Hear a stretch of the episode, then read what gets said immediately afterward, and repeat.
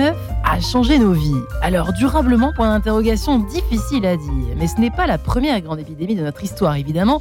Et on peut se souvenir de la manière dont la peste noire a préparé la Renaissance quand d'autres épidémies ont vite été oubliées. Alors voilà, d'autres virus marqueront-ils un jour nos quotidiens et d'anciens virus pourraient-ils même apparaître, réapparaître? Bref, notre santé est-elle tout simplement menacée par de nouveaux fléaux? C'est tout simplement la question que nous allons poser à nos trois experts ce matin dans cette émission En quête de sens. Eh bien, j'ai la joie et l'honneur de recevoir donc ces trois invités qui sont Irène euh, Margaritis. Bonjour madame. Bonjour. Bonjour Irène. Vous êtes professeur de physiologie, chef de l'unité d'évaluation des risques liés à la nutrition à l'ANSES, l'Agence nationale de sécurité sanitaire de l'alimentation, de l'environnement et du travail. Cela étant dit, euh, nous continuons ce petit tour de présentation avec Bruno Falissard. Bonjour, Bruno, ravi de vous recevoir dans cette émission. Rapprochez-vous bien de votre micro. Euh, cette fois, euh, vous qui êtes pédopsychiatre, qui connaissez bien Enquête de sens, pédopsychiatre, professeur de santé publique à l'Université Paris-Sud, directeur du CESP, du Centre de recherche en épidémiologie et santé des populations. Et enfin, Patrick Zilberman. Bonjour, monsieur. Bonjour. Ravi de vous recevoir. Vous qui êtes professeur émérite d'histoire de la santé à l'école des hautes études en santé publique, vous avez certainement été harcelé au moment du confinement et du Covid et de la crise sanitaire. Euh, parce qu'on s'est évidemment posé tout plein de questions, à savoir est-ce qu'on a toujours été euh, démunis face euh, à toutes les épidémies dans l'histoire? Est-ce que, évidemment, la question du jour, est-ce que ça se reproduira? Est-ce qu'on va être à nouveau dépassé et par de plus en plus de nouveaux fléaux? Et moi, j'ai une première question, on peut pourquoi pas commencer par celle-ci. Est-ce qu'on a l'impression euh, que l'alimentation étant de plus en plus appauvrie, est-ce que c'est pas la faute tout simplement, mesdames et messieurs, madames et messieurs, à à la pauvreté de notre système immunitaire? Est-ce que c'est une question qu'on peut se poser en ce début d'émission Qui veut répondre Irène, pourquoi pas? Ouais, question difficile. Notre immunité n'est pas seulement sous l'influence de notre alimentation, c'est un ensemble. On est d'accord. Mais en, ce qui euh, concerne l'immunité L'immunité, cibler l'alimentation pour l'immunité, c'est peut-être un peu restrictif. On peut penser plutôt à nos modes de vie. Un des facteurs de, nos modes de vie, c'est bien sûr l'alimentation, mais c'est aussi euh, l'activité physique. Euh, des niveaux de stress qui sont pas forcément physiologiquement naturels. Euh, le stress est, un, est, un, fort inducteur de, de déficit. Le stress de l'homme moderne. Hein. Le, stress en général, c'est-à-dire que on, a un stress. Le stress est un phénomène naturel. Euh, le stress euh, permet à l'animal de combattre ou de fuir en, temps, en, situation de danger. le problème, c'est que quand on a un stress psychologique, par exemple, ou un stress qui est qui, ne conduit pas à fuir ou combattre, c'est-à-dire à, mobiliser nos muscles, euh, on est là figé avec les hormones du stress qui restent dans notre organisme, qui normalement sont, sont destinées à activer la fonction musculaire pour combattre ou fuir. Et là, on ne combat pas, on fuit pas physiquement, mais, euh, mais mentalement, et ça devient très compliqué. Donc ça, c'est un facteur important de notre, peut-être, hein, c'est un parmi tant d'autres. Et puis, euh, et puis le, manque, l'absence d'activité physique qui, n'est pas physiologique non plus, puisque l'activité physique, c'est un c'est un, c'est un besoin naturel. On a l'impression que avoir une activité physique régulière, c'est un plus, c'est mieux. Mais non, en fait, on a un besoin minimal. Et au-delà, c'est autre chose. Ça devient du sport, je dirais.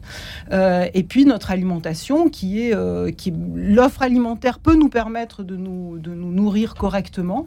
Mais c'est peut-être nos comportements alimentaires qui sont aussi en cause. Puisque euh, je m'adresse à vous, par exemple, Patrick Zilberman, vous qui vous êtes intéressé, qui vous intéressez justement à l'histoire de ces fameux fléau, l'histoire des maladies, euh, c'est quand même parce qu'on tombe malade qu'on s'aperçoit qu'il s'agit d'un fléau. Parce qu'on pourrait, on aurait une super immunité, enfin, j'y connais rien, on aurait une super immunité, on n'en parlerait même pas de ces fléaux, messieurs, au fond.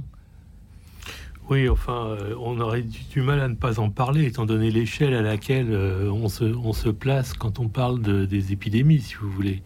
On parle de milliards de cas, on parle de millions de décès. Donc c'est un peu, c'est un peu difficile de, mettre ça sous le tapis en disant non, non, rien ne se passe, tout va bien. Et puis, si vous voulez, euh, il, y a, une palette de, déterminants, de causalité à tout ça, qui est relativement la même à travers le temps, sauf qu'il y a de nouveaux déterminants, comme par exemple les changements climatiques, qui ont une importance absolument énorme. pourquoi donc? Bah, Parce que si vous voulez, Euh, les, changements climatiques amènent par exemple une modification des niches environnementales d'un certain nombre de, de, vecteurs. Et que euh, ben, ça, a toutes les chances, si vous voulez, de, rendre l'explosion des épidémies encore plus importante. C'est-à-dire que le, simple fait du réchauffement climatique implique que effectivement. c'est euh, pas le simple fait. C'est, il faut, il faut découper, il faut décortiquer, si vous voulez, ce qu'on entend par changement climatique. Mais on a par exemple un, un, un, phénomène qui est l'accroissement de l'intensité des précipitations. Ouais. Qui, est, qui, qui, qui lie, si vous voulez, le, le la, comment dire, l'explosion des épidémies euh, à, au problème de l'eau, par exemple. Donc on a, on a, on a, si vous voulez, une, à la fois une stabilité des déterminants et en même temps de nouveaux déterminants qui en rajoutent encore une couche, si je puis dire, euh, sur euh, la, la, la, férocité, la des, férocité virus. Des, des, virus, la férocité des épidémies, leur caractère extrêmement nuisible. Et puis il y a d'autres déterminants, le, problème de la, crise des systèmes de soins, etc. etc. Bah, évidemment, si on peut pas se. Bah, c'est peut-être en, Et puis les questions de la vaccination, c'est que vous êtes en train de nous dire aussi, contre les fléaux. Alors la vaccination. Mais ça, c'est un autre sujet. C'est un autre sujet. Mais pour l'instant, c'est vrai que. Parce qu'on n'a jamais autant parlé de. Euh, maintenant, on parle même de. Enfin, euh, c'est comme si on déterrait d'anciens virus qui réapparaîtraient. Euh, je ne sais pas si c'est vrai, hein, mais je sais qu'en Antarctique, etc., on, découvre des, espèces de virus qui auraient été congelés, qui, qui se, tout à coup, avec le réchauffement climatique, qui réapparaîtraient, qui seraient une menace pour l'avenir. On parle d'anciennes maladies qui. c'est vrai que par exemple, regardez la tuberculose, on en avait parlé il y a quelques années, le retour de la tuberculose. Alors je ne sais pas si la peste bubonique reviendra un jour, j'en sais rien, mais c'est. Est-ce que ça, par exemple, ça pourrait le faire? Elle n'est pas partie. Et elle n'est pas partie. Elle est toujours avec nous.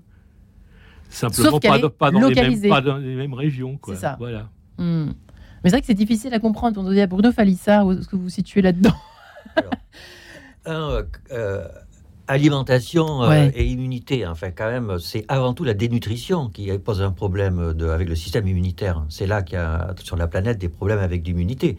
Nous, on a tendance à trop manger. Alors, trop manger et mal manger, c'est pas bon pour la santé. Mais ce qui est pire, c'est de ne pas manger du tout. Là, on est extrêmement vulnérable hein, dans ces cas-là, effectivement. Ah bah oui, bien sûr, bien sûr.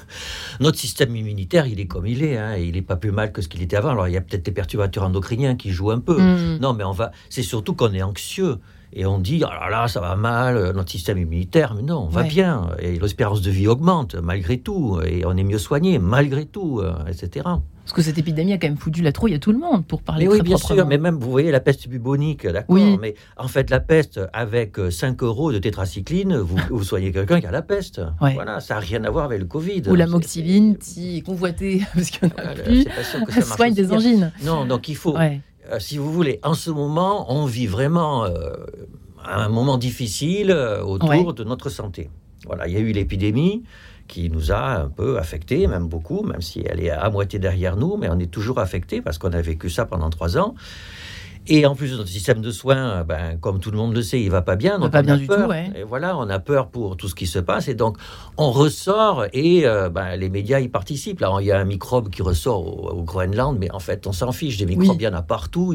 on en a partout dans notre tube digestif. Il y en a qui sont sympas. C'est un microbe, pardonnez-moi, je me suis mal exprimé tout à l'heure. Non, mais microbe, c'est un mm. terme générique. Donc voilà, c'est la vie. Euh, et, euh, il ne faut pas avoir peur. En ce début d'émission, on peut peut-être. oui, bien sûr. Limite clore le dossier en disant N'ayez pas peur, n'ayez pas peur, dirait Jean-Paul II. Bref, notre est-elle menacée par de nouveaux fléaux? C'est un peu la question que nous nous posons ce matin.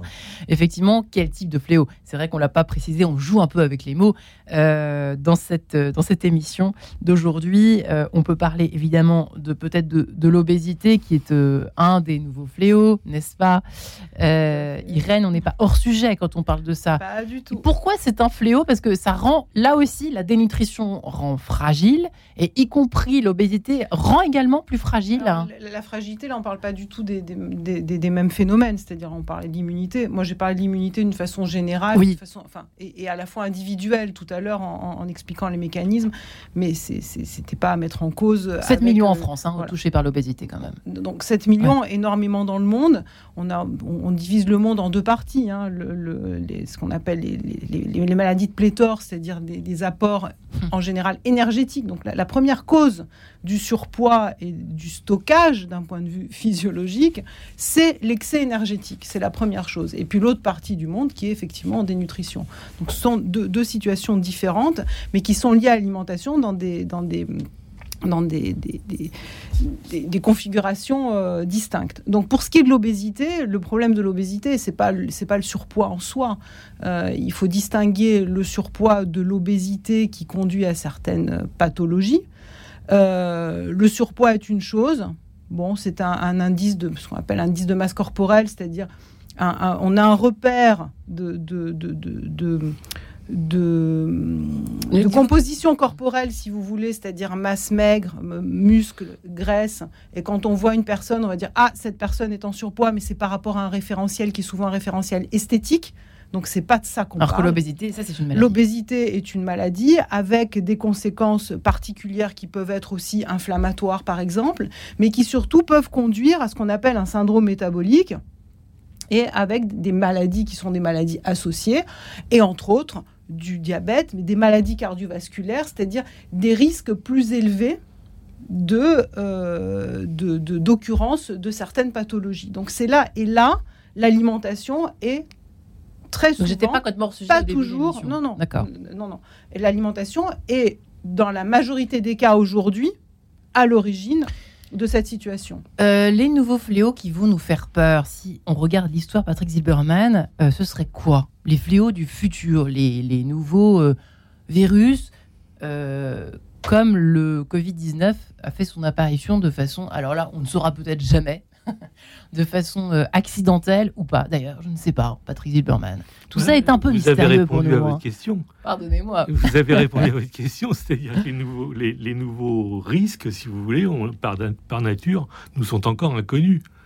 Et quand ils arrivent, regardez ce qui s'est passé avec le Covid-19 au, au, tournant de 2019 euh, et 2020. Eh ben, euh, on est, on est malgré, malgré tout ce qu'on a pu faire de pour essayer de prévoir les choses, on est surpris, on est désarçonné, on est désorienté, si vous voulez, par, ce, qui, survient. L'élément, de surprise et de surprise désagréable, faut pas, faut pas le, négliger parce qu'il est absolument essentiel, si vous voulez. Comment, comment euh, euh, constituer des systèmes d'alerte qui soient véritablement sensibles et, et qui soient suffisamment précoces pour nous permettre de se défendre Tout le problème est là. Parce que les vaccins ne suffisent pas. Euh, non, les vaccins, c'est a, posteriori, c'est après. ça, c'est inévitable. Là, on est au moment de, au moment de l'apparition du fléau. Donc là, c'est les systèmes d'alerte, si vous voulez, euh, euh, qui, sont, qui sont en cause. Et malgré tout le travail, le travail intense, je peux vous dire, qu'on a fait sur le sujet, ouais. eh ben, on voit qu'on n'est pas encore au point. Quoi. On n'est pas au point. Qu'est-ce qu'il faut pour être au point? Ben, il, faudrait que il faudrait être capable, si vous voulez, d'avoir des systèmes d'alerte plus, plus, plus sensible. Et comment ça se euh, On peut vulgariser ou pas? Ça, se traduirait comment Le système d'alerte qui que ça, se Alors, il y, a, un suivi statistique, un suivi de probabilité. Là, ça concerne les mathématiciens, si vous voulez. Moi, je me retire de la, de la chose. Là. Euh, mais il est, il est clair, si vous voulez, qu'au moindre cas, quelque part, on saurait qu'il y a un cas et qu'il euh, il faut faire quelque chose tout de suite. Je ne sais pas si c'est au moindre cas, mais en tous les cas, il faudrait, que, si vous voulez, qu'on soit capable, à partir d'observation, de suivi, mm. si vous voulez, d'un événement, de prévoir la, la, le, risque et, sa nature. Bruno Falissard, je vous pose un peu la même question, mais peut-être un peu différemment. Euh, est-ce qu'on sait, euh, est-ce qu'on sait qui nous menace quand même, à part ce qu'on a évoqué. bien sûr, l'obésité, ça paraît presque évident aujourd'hui d'en parler, etc. Bon, la pollution, il y a certainement des effets aussi. J'en sais rien. Bref, qu'est-ce qu'on sait bah, sur les futurs fléaux? Alors bien sûr, on ne peut jamais prévoir l'avenir et donc il faut bien être humble par rapport à ça. Néanmoins, on a une petite idée. On a ce qu'on appelle la transition épidémiologique, c'est-à-dire qu'on voit en fonction des continents dans le temps une évolution des maladies qui ont un impact majeur sur la santé publique. Donc on voit par exemple en Afrique, c'est toujours les maladies infectieuses. Et puis quand on tourne sur la planisphère en Asie et vers l'Europe occidentale et l'Amérique du Nord, il y a de moins en moins de maladies infectieuses contrairement à ce que le Covid pourrait nous laisser penser, mhm. c'est juste la réalité. Hein. Aujourd'hui, on ne meurt pas de maladies infectieuses en général. On meurt du cancer, de pathologies cardiovasculaires. Et donc, en Europe occidentale, on a des maladies chroniques, dont l'obésité, l'hypertension, etc., etc., et les maladies psychiatriques, qui prennent maintenant une place colossale dans euh, les années de vie. C'est vrai que j'en ai pas parlé. Eh bien oui. Alors bien sûr, j'ai un conflit d'intérêt, c'est mon métier. Oui. Mais c'est quand même les, données chiffrées. Et donc, vous voyez, il faut différencier euh, la peur donc là, on, vient de vivre une pandémie avec un virus. Donc du coup, on, est, on éclaire le réverbère virus. Et donc on voit des virus partout. Oui. Alors peut-être qu'il y aura d'autres pandémies, hein, mais peut-être pas. Euh, en fait, on ne sait pas. Ben en fait, en gros, c'est un accident. C'est un accident. Alors peut-être que c'est un accident qui signifie qu'il y a un risque augmenté, que ce risque va conduire à d'autres épidémies, mais on n'en sait rien. Hmm. Et si par contre, si on prend du recul et qu'on regarde vraiment comment se passent euh, les besoins de santé, ça tourne autour des maladies chroniques, prévention du tabagisme, de l'alcool, de la sédentarité, de la malbouffe. Voilà, c'est ça sur quoi il faut agir. Ouais, tout simplement alors Irène. Hein. Oh, c'est très simple. Vous voyez les choses comme ça vous aussi pour le futur? Ça vous fait peur vous ces nouveaux ah fléaux ou pas? Non, non, non? Pas commencer à avoir Non, non, non, mais au sens général. Non, je, parle de vous en tant qu'experte, mais c'est rationnel. C'est, je pense qu'il faut déjà effectivement euh, regarder quels sont les facteurs de risque aujourd'hui pour la santé les facteurs existants et sur lesquels on peut agir concrètement euh, et de façon objective. Tout ça, je me pose la question. On se projette, euh, pardon, excusez-moi. très souvent, on se projette, mais finalement, on se projette sur ce qui n'existe pas, pas encore, qui n'existera peut-être pas. Et on ne se centre pas sur des facteurs de risque qui sont parfaitement connus, qui sont parfaitement documentés. Euh, notre travail à l'ANSES, c'est justement d'évaluer les risques sanitaires dans des domaines très large, dans tous les domaines d'exposition de, de, l'homme.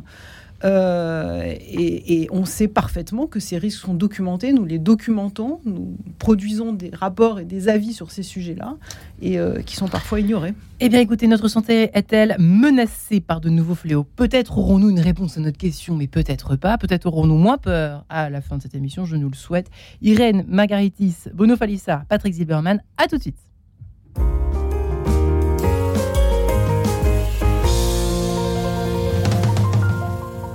Le téléphone du dimanche.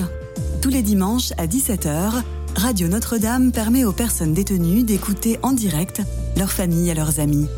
Chaque appel leur est un soutien précieux pour garder foi en l'avenir. Alors vous aussi, soyez au rendez-vous.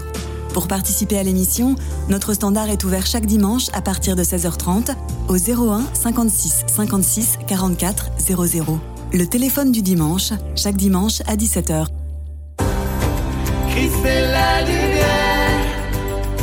Ce vendredi 6 janvier, premier vendredi du mois, la miséricorde divine sera en rendez-vous à l'église Saint-Sulpice. Ne manquez pas ce grand rendez-vous du mois pour confier au Seigneur la nouvelle année, vos familles, vos amis et tous vos projets. 18h45, messe, puis l'adoration du Saint-Sacrement. Venez partager la joie de la miséricorde. Renseignements 01 45 03 17 60. Bruno Courtois, directeur général de Radio Notre-Dame. Chers amis, au nom de toute l'équipe de Radio Notre-Dame, je vous adresse mes meilleurs voeux pour cette nouvelle année. Je forme le vœu que notre radio, par sa singularité et son espérance, éclaire votre chemin en 2023.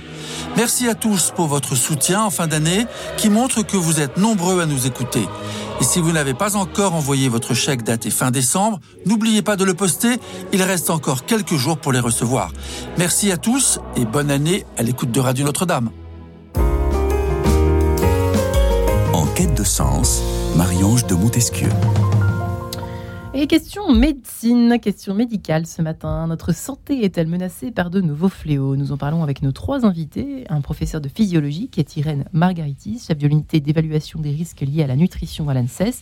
Bruno Falissard, pédopsychiatre, mais professeur de santé publique à l'Université Paris-Sud, qui travaille, qui est euh, directeur du Centre de recherche en épidémiologie et en santé des populations, d'où sa présence ce matin. Et Patrick Zilberman, professeur émérite d'histoire de la santé à l'école des hautes études en santé publique. Effectivement, je vous posais la question naïvement des, des vaccins qui changent. Alors, on sait bien qu'il y a des intérêts, certainement, des choses. Je ne veux pas rentrer dans la polémique ce matin autour de cela, parce que c'est pas la question du jour. Mais quand même, ça nous parle d'un fait, c'est-à-dire on a l'impression les uns les autres qu'il y a certains vaccins euh, qui disparaissent, d'autres qui réapparaissent. On imagine que c'est pour une raison aussi médicale quand même de santé, enfin j'espère en tout cas. Et c'est pour ça qu'aussi euh, ça peut être intéressant de se poser la question autour de, des nouveaux fléaux, puisque d'anciens peuvent revenir aussi. Est-ce que c'est vrai ou pas? Ce que je raconte Je suis complètement à côté de la plaque, Patrick Zilberman. Non, il y a eu des retours de maladies oubliées. Il y a eu des retours de maladies oubliées, comme la diphtérie par exemple, après la chute de l'URSS, le système soviétique avait réussi à, contenir, si vous voulez, ce, risque de manière assez, assez remarquable. Et après, après le début des années 90, il y a eu euh, un retour de la diphtérie, retour momentané, mais un retour quand même euh, en Russie. Bon, vous pouvez aussi parler de la tuberculose, effectivement, qui, qui, qui n'a jamais été complètement éliminée. La tuberculose multirésistante, ça Ma reste, propre sœur l'a eu. Ça, ça, reste un problème. Ouais. Voilà, donc euh, le retour de certaines maladies, oui, il faut pas non plus euh, en faire tout un plat, mais ça existe. Il faut pas en faire tout un plat pour autant. C'est ça que vous êtes en train de dire. Mais ça existe. Ça existe, il faut le savoir. Ouais, faut le savoir. Et les vaccins là-dedans, euh, comment ça se passe? Dans l'histoire de la santé, j'imagine que vous travaillez sur l'histoire des vaccins, cher monsieur. J'ai travaillé sur l'histoire des vaccins, oui. Ça y est, j'ai pondu mon, mon œuf. Et c'est complètement lié, on imagine. Ben, vous voulez dire la, qu'est-ce qui est complètement lié Dès qu'on sait qu'il y a, on imagine que euh, une décision autour de, bah, on va établir que le tel vaccin est obligatoire à l'âge de, je sais pas, euh, euh, six mois, deux ans, etc. c'est mis en place parce que on a constaté qu'il y avait tant de cas. J'imagine que c'est comme ça. Alors il y a deux questions différentes là. Il y a la question du vaccin il faut, il faut le mettre au point, il faut le, trouver, il faut le trouver. Le, on est d'accord. Voilà, hein, on va pas. Ok. Et puis il y a la question de l'obligation. C'est pas forcément la même chose. C'est deux questions différentes. Et euh, le, le, premier directeur de l'Institut Pasteur, après la mort de Pasteur, Émile Duclos, disait, avait, avait averti, c'était au moment où le Parlement français euh, menait des travaux pour euh, une grande loi de santé publique qui a été votée en, 1900, en 1902. Et euh, Émile Duclos avait dit aux, parlementaires attention, ce, à quoi les Français ne sont pas préparés, ça n'est pas le vaccin, c'est l'obligation. Et ça reste vrai aujourd'hui. notre problème est là, si vous voulez. Comment faire pour que les gens se vaccinent? C'est tout le problème et comment faire pour essayer de contourner l'obstacle, parce que c'est un obstacle de l'obligation. Parce que c'est ça, c'est là où se créent des, évidemment des foyers d'épidémie qui se propagent. Si on, si on, vaccine par exemple contre, alors je ne sais pas, il y a des maladies plus ou moins graves certainement. La, rubéole, on sait que voilà maintenant. Euh, non, le vaccin, le vaccin ne crée pas de maladie. Non, non, non, non, non, je suis bien d'accord. Mais en revanche, ceux qui ne se font pas vacciner tombent malades. Euh, justement, Bruno Falissard, à ce sujet-là, euh, est-ce que vous avez une, euh, pour répondre à cette, à cette question que je posais à Patrick Silberman euh, autour de, du lien, du rapport entre effectivement euh, les, les, les, gens s'inquiètent souvent, se disent bah, dis donc, ça revient, cette maladie-là, c'est bizarre. Bah, il y a une écologie microbienne. Les, les, microbes, enfin, nous sommes une société d'êtres vivants, les plantes, les animaux, les humains et les virus et les bactéries, et on vit tous ensemble. Et en fonction. Mais oui, bah oui. Et, et d'ailleurs, ils sont à l'intérieur de nous et à l'extérieur. Ils nous sont nécessaires et parfois ils nous font du mal et parfois on leur fait du mal. Voilà. il y a un équilibre. Et en fonction de l'environnement, de la température, de tout ce qui se passe, eh ben, il peut y avoir tout d'un coup, ça, ça monte, ça descend, et, euh, et les soignants s'adaptent à ça. Et donc, on va développer de nouveaux vaccins en fonction de, des modifications de l'écologie euh, microbienne.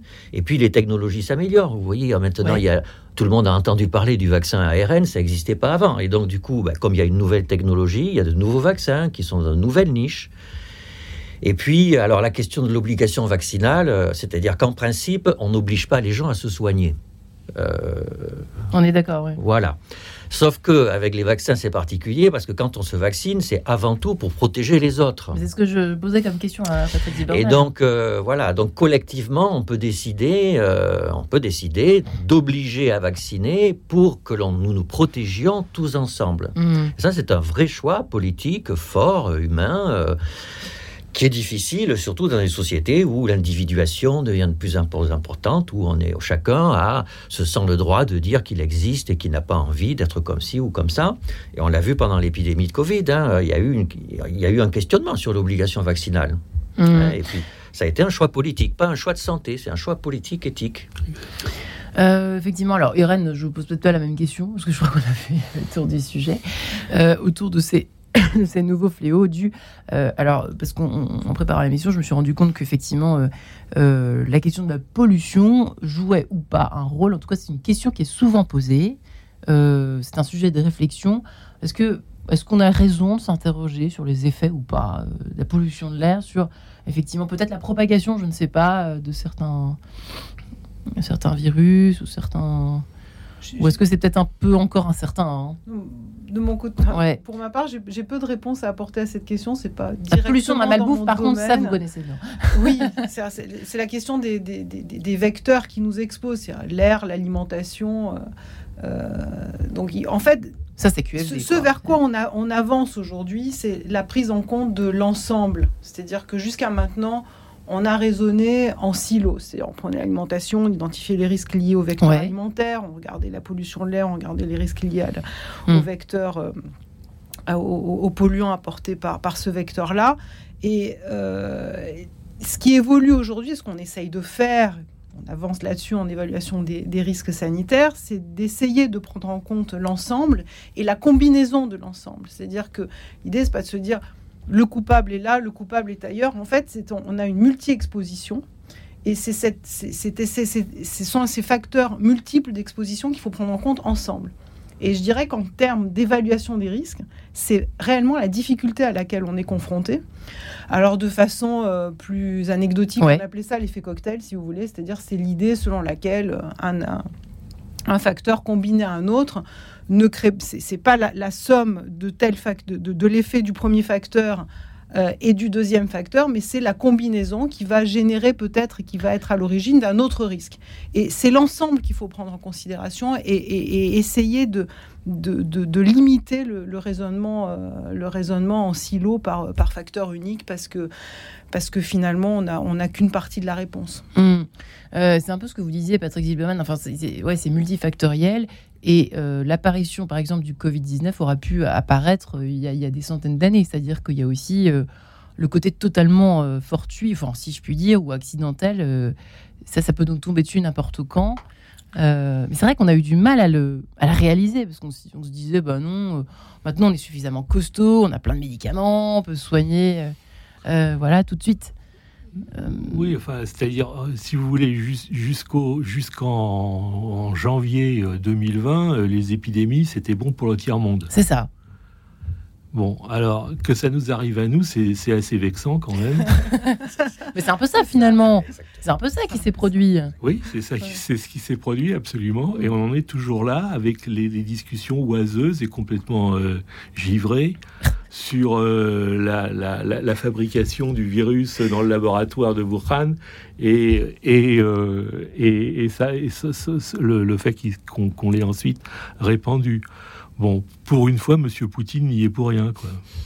Et la guerre bactériologique, euh, et la guerre dont certains euh, parlent euh, du futur, la future guerre sera bactériologique, évidemment. Là, Oui, enfin, on parle plus sérieusement de bioterrorisme, c'est autre chose, si vous voulez. C'est pas la guerre bactériologique.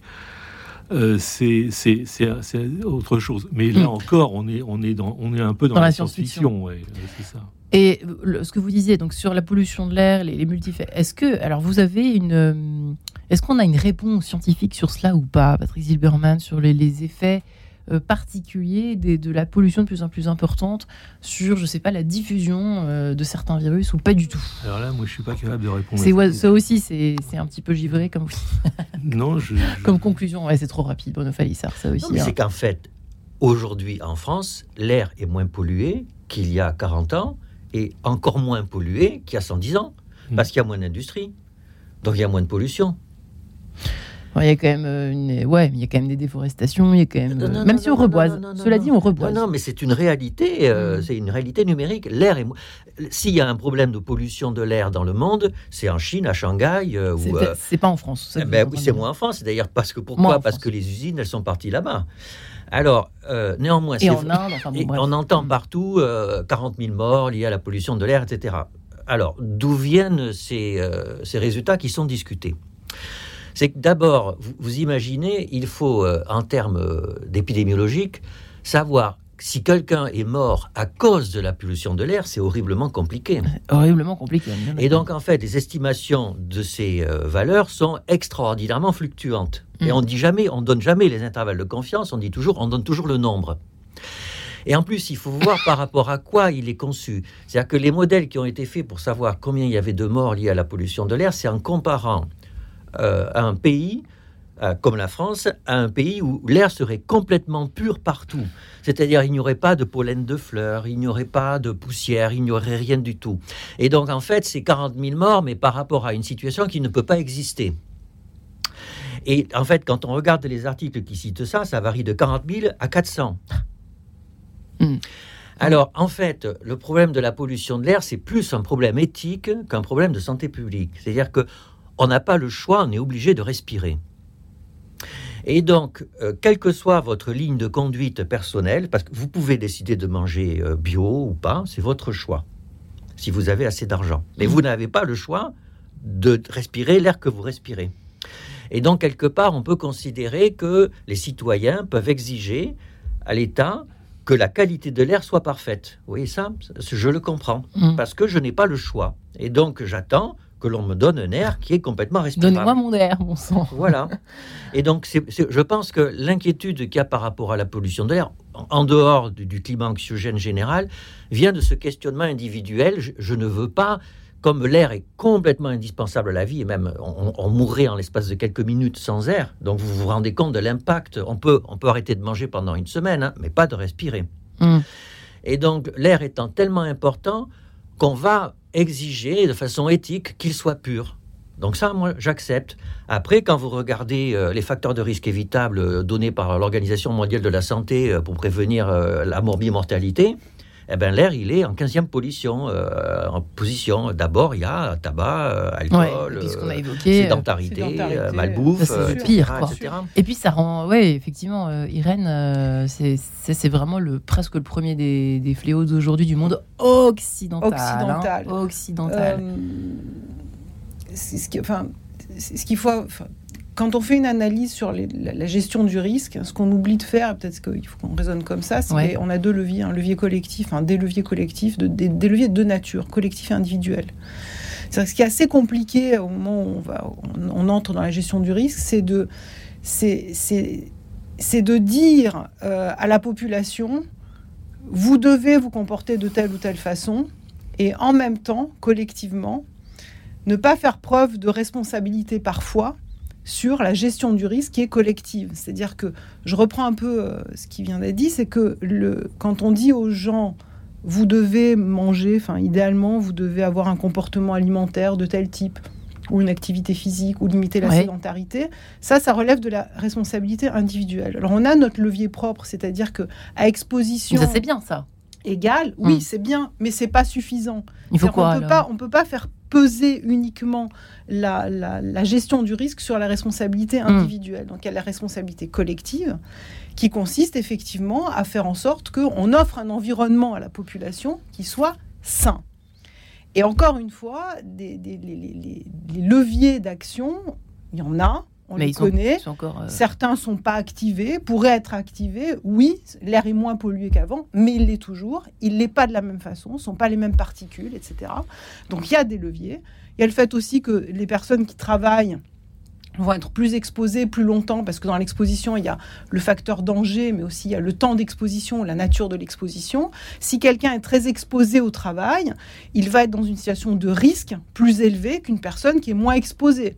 Euh, un travailleur euh, souterrain dans le métro ne sera pas exposé de la même façon que nous qui prenons le métro euh, une heure par jour.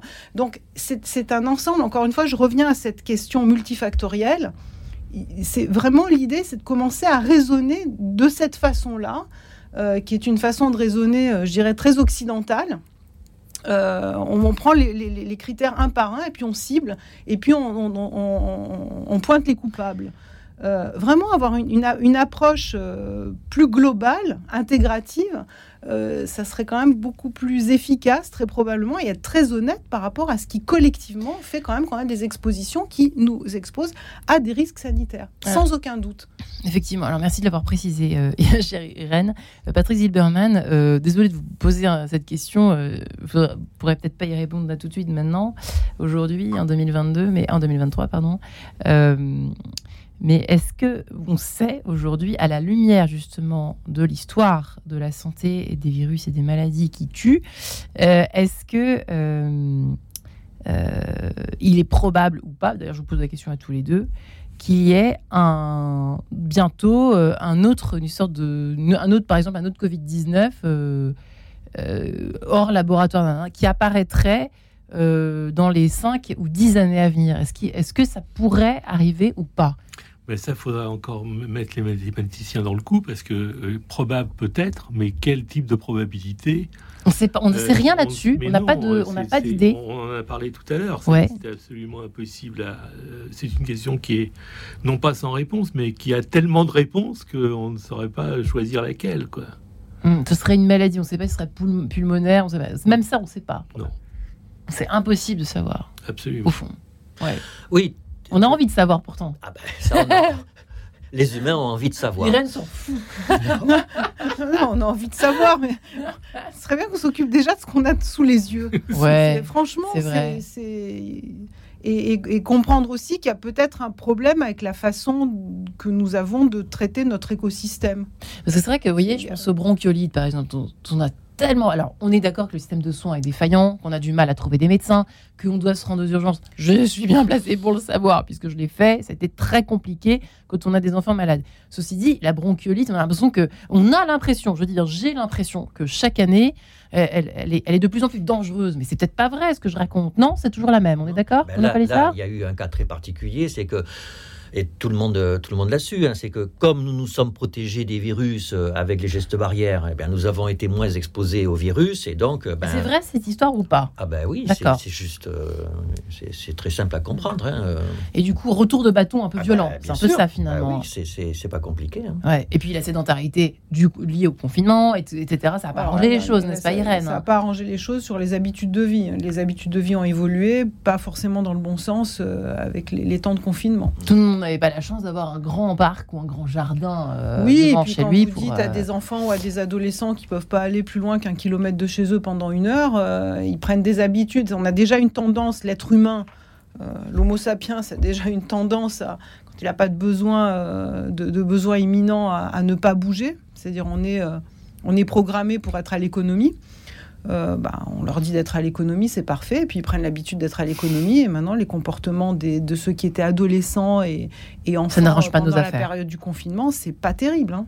Eh bien, écoutez, petite trêve musicale, si vous le permettez. Vivaldi, mesdames et messieurs, à tout de suite. Radio Notre-Dame.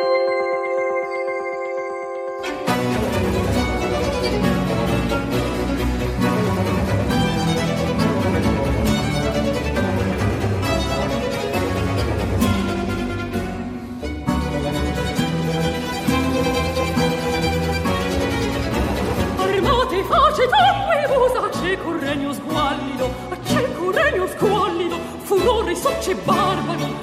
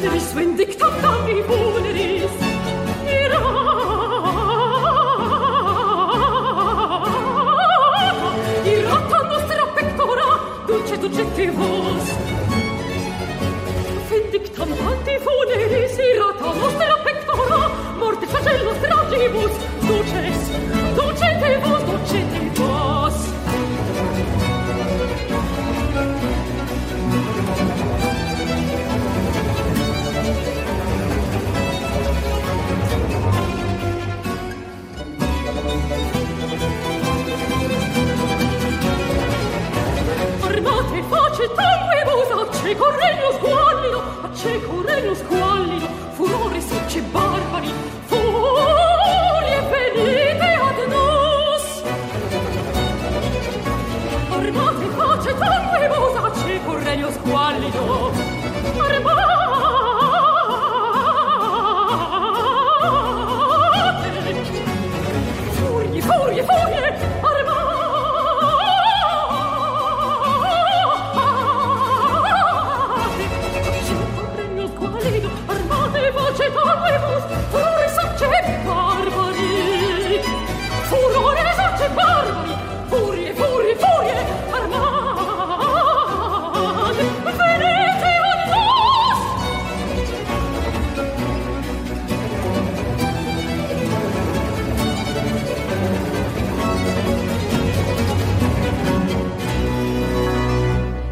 de soleil, ça fait du bien. Alors, nous parlons de fléaux ce matin. Ben oui, pourquoi pas Notre santé est-elle menacée par de nouveaux fléaux? Nous sommes en train d'en parler tout à fait sereinement avec nos trois invités. Euh, Bruno Falissard, qui est euh, professeur de santé publique à l'Université Paris-Sud, pédopsychiatre, directeur du CESP, Centre de recherche en épidémiologie et en santé des populations. Patrick Zilberman, professeur émérite d'histoire de la santé à l'École des hautes études en santé publique. Et puis Irène Margaritis, professeur de physiologie, euh, chef de l'unité d'évaluation des risques liés à la nutrition à l'ANSES, cette agence nationale de sécurité sanitaire, de l'alimentation, de l'environnement et du travail. Si vous nous rejoignez à l'instant, c'est important de le savoir. Patrick Zilberman, c'est vrai qu'on par- on parlait tous les trois, euh, euh, euh, à l'heure où nous avons écouté Vivaldi tous en chœur, de cette histoire d'adaptation. Est-ce qu'au fond, moi c'est une question que je me posais aussi, c'est-à-dire qu'on a l'impression qu'à une certaine époque, mais on se pose la question, hein, jusqu'à une certaine époque, il y a très très très très très très longtemps, on était tous suffisamment aguerris, le corps et son immunité étaient presque, je sais pas, parfaits, peut-on dire, c'est une question que je vous pose, pour résister à absolument tous les fléaux. Est-ce que ça a été le cas ou pas? Est-ce qu'on le sait ça depuis l'apparition du premier homme sur Terre? Non, c'est- je pense pas qu'on sache ça. Je suis pas sûr qu'on ait été programmé pour résister à tous les fléaux. Mais là encore, si vous voulez, c'est une question qui est largement sans réponse. Enfin, euh, en tout cas, euh, à hauteur de notre science, parce que peut-être qu'on arrivera à y répondre euh, dans l'avenir, mais pour l'instant, on serait, on, on serait bien incapable de le faire. Ouais. C'est intéressant cette question qu'évoquait Irène tout- à l'instant de l'adaptation, du seuil d'adaptation de l'homme à tout, au fond, à son environnement, à ses capacités physiques, à, à son immunité. Je ne sais pas. Il y a énormément. Et, du coup, ça pourrait. C'est une piste de réflexion intéressante, me semble-t-il. Euh, Oui, c'est une piste de réflexion intéressante. C'est là aussi, c'est une gestion à la fois individuelle et collective, c'est-à-dire essayer de se, de- de- de se mettre en situation d'avoir. Le stress est indispensable à la vie, puisque c'est grâce au stress l'avez envoie expliqué. un signal, euh, et ce signal permet de nous adapter, donc d'être plus fort, mais dans- jusqu'à dans certaines limites, c'est-à-dire que au-delà d'un certain niveau, on n'est pas capable de, de répondre positivement à ce stress et, et il n'y a pas d'adaptation. Et donc là, c'est, on peut avoir des, des- les conséquences peuvent être pathologiques. Et Vous parliez tous même les des niveaux. sportifs, par exemple. c'est un- Bah, les sportifs, le, principe de la- le principe de l'entraînement sportif, c'est de générer un stress qui va générer une adaptation qui va faire que le sportif va euh, augmenter ses capacités de performance.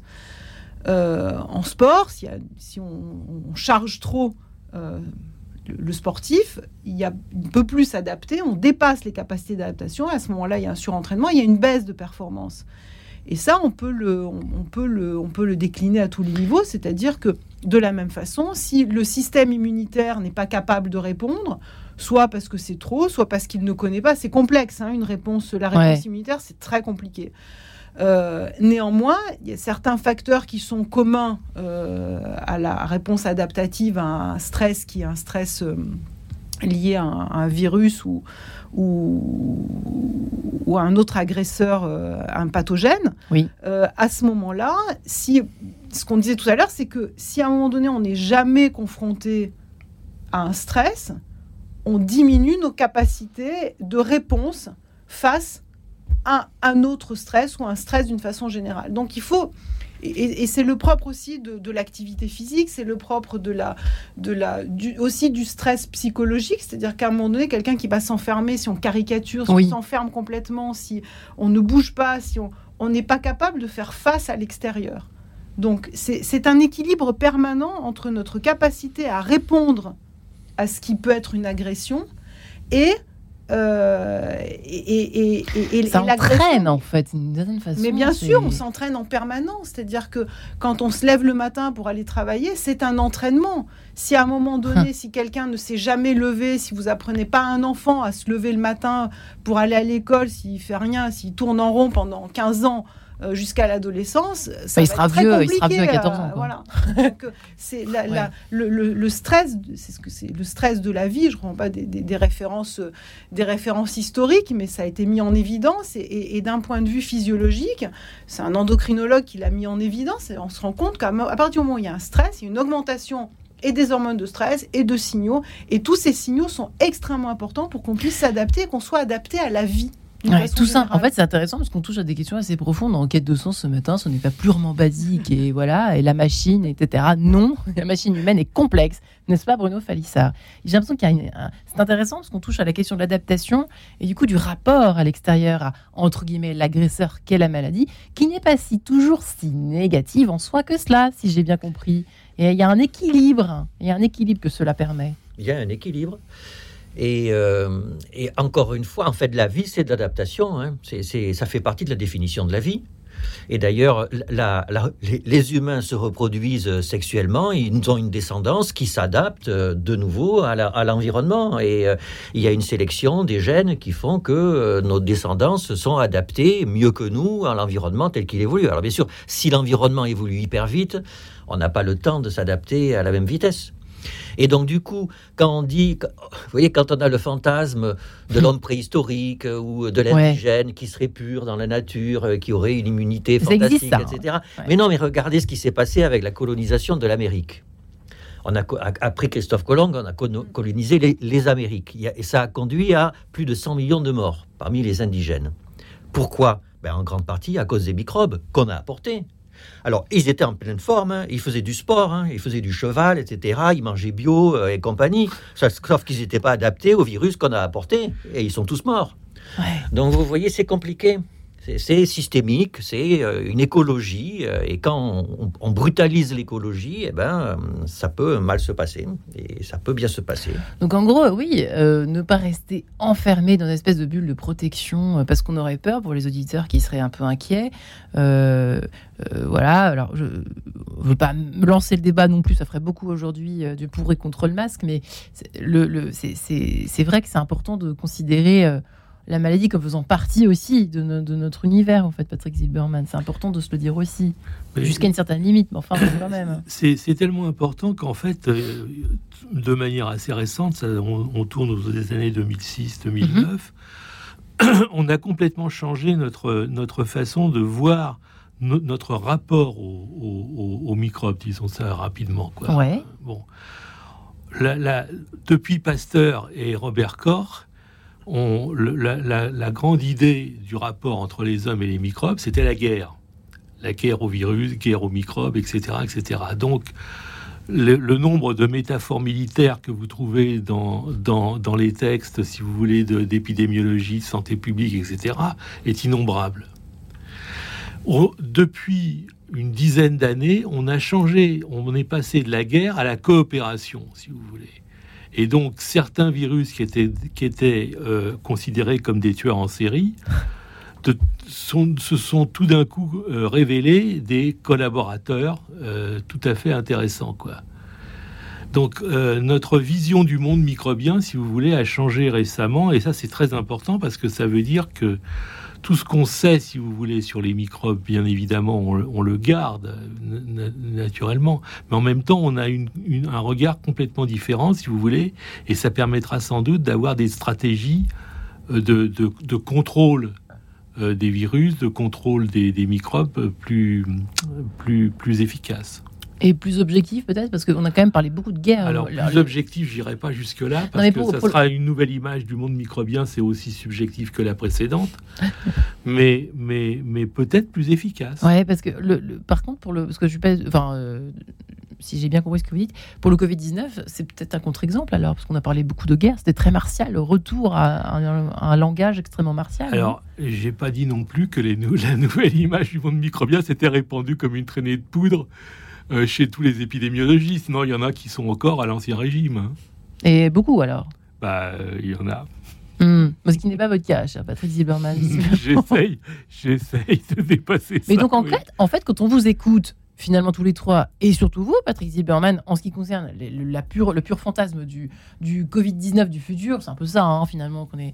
Euh, il n'y aurait pas lieu de s'inquiéter puisqu'il faut coopérer. Enfin, c'est comme ça. Et puis, euh, on s'adaptera euh, plus ou moins. Mais finalement, c'est pas si grave. C'est ça que vous êtes en train de dire ou pas? Est-ce qu'un jour, on pourra plus du tout supporter et s'adapter, comme le disait Irène tout à l'heure? Ah, ça, alors là, je ne sait pas non plus. Je, pose que des cols ce matin. Oui, vous posez une colle là. Moi, je suis incapable de répondre. Vous êtes dans l'histoire. Voilà. Euh, ouais, je suis incapable de répondre à cette question, mais je, je, pense que euh, notre, notre attitude vis-à-vis du monde microbien, si vous voulez, est, très, est, évidemment très importante. Et pour, et pour décrypter les, les, les, les événements qu'on constate, qui sont des micro-événements la plupart du temps, quoi, au départ, et puis et, pour euh, mettre au point des, des, stratégies de contrôle, si vous voulez, une fois l'épidémie lancée, en quelque sorte. Quoi. Mmh. Euh, Bruno Falissard, même question, au fond, euh, sur euh, la dangereuse. Enfin, le côté. Parce que c'est vrai que le Covid, ça a tellement fasciné, au sens, dans tous les sens du terme, les, populations occidentales, qu'on se dit, bah, ma foi, si, si, ça revient de façon plus forte, on s'adaptera plus, on n'y arrivera pas. En fait, un jour, est-ce que le seuil est-ce qu'on n'y arrivera pas un jour? Vous savez, les stoïciens disaient que ça sert à rien de s'inquiéter des choses contre lesquelles on ne peut rien. Décidément, ça c'est une phrase que j'entends beaucoup en ce moment dans cette émission. Ben j'en ai besoin de l'entendre. Euh, tout peut arriver dans l'avenir, mais on n'en sait pas grand-chose. Donc euh, au moment présent, ne vous inquiétez pas. D'accord. Profitez du moment présent. alors après, euh, oui, il faut faire attention. Il y a de la veille sanitaire. On a fait des progrès quand même là en mais trois ça ne vous inquiète pas. Je vous garantis. Non, moi ce qui m'inquiète, c'est l'obésité. Effectivement, ça m'inquiète. C'est que les jeunes continuent à fumer. Ça, ça m'inquiète. C'est le fait qu'il y a des problèmes psychiatriques qui sont arrivés euh, beaucoup après l'épidémie de Covid, en particulier chez les adolescents, ça, c'est un particulier chez les adolescentes, et que voilà, ça c'est une réalité sur laquelle il faut travailler. Autre sujet d'émission à laquelle peut-être euh, j'aurai la joie de vous recevoir, cher Bruno Falissard et cher Irène en particulier, autour de ces questions justement du mal-être de nos adolescents, de nos jeunes qui nous écoutent peut-être ce matin, en tout cas qui inquiètent leurs parents, qui nous écoutent certainement ce matin, n'est-ce pas Irène Certainement. Autre fléau, effectivement. En tout cas, euh, soyez tranquille en ce qui concerne euh, les virus. L'homme est quand même peut-être moins en sucre qu'on le croit, au fond. C'est peut-être un peu ça qu'on peut se dire, hein, quand on y met un peu de volonté. Oui, il faut avoir une approche positive. Voilà, merci Irène. Margueritis, vous qui êtes chef de l'unité d'évaluation des risques Irène, euh, liés à la nutrition à l'ANSES, Bruno Falissard et Bradrick Zilberman, merci à vous trois. Retrouvez le podcast de cette émission sur le www.radionotre-dame.com.